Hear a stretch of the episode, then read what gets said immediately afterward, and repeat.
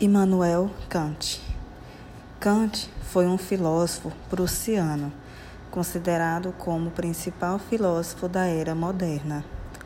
Foi o professor secundário de geografia, vindo a estudar filosofia, física e matemática, começando a lecionar em 1755 a área das ciências naturais. Dedicou a vida aos estudos filosóficos nunca abandonando a sua cidade natal.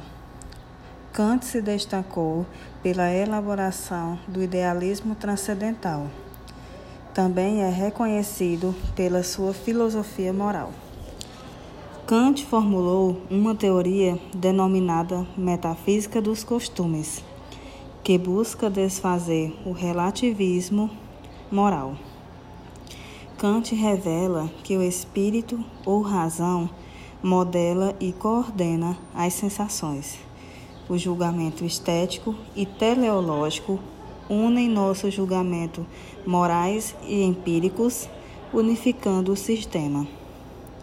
Para o pensamento kantiano, a filosofia não deve ser cética, ou seja, não deve desacreditar na razão, confiar totalmente na razão. Ele afirma que todo conhecimento se inicia com a experiência. Kant definia Deus como uma figura imaterial, infinita e criadora de todas as coisas. Chamava essas coisas de fenômenos, fora do espaço, do tempo e sem causa humana.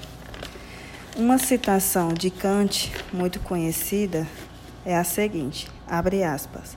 Pensamentos sem conteúdo são vazios. Instituições sem conceitos são cegas. Fecha aspas.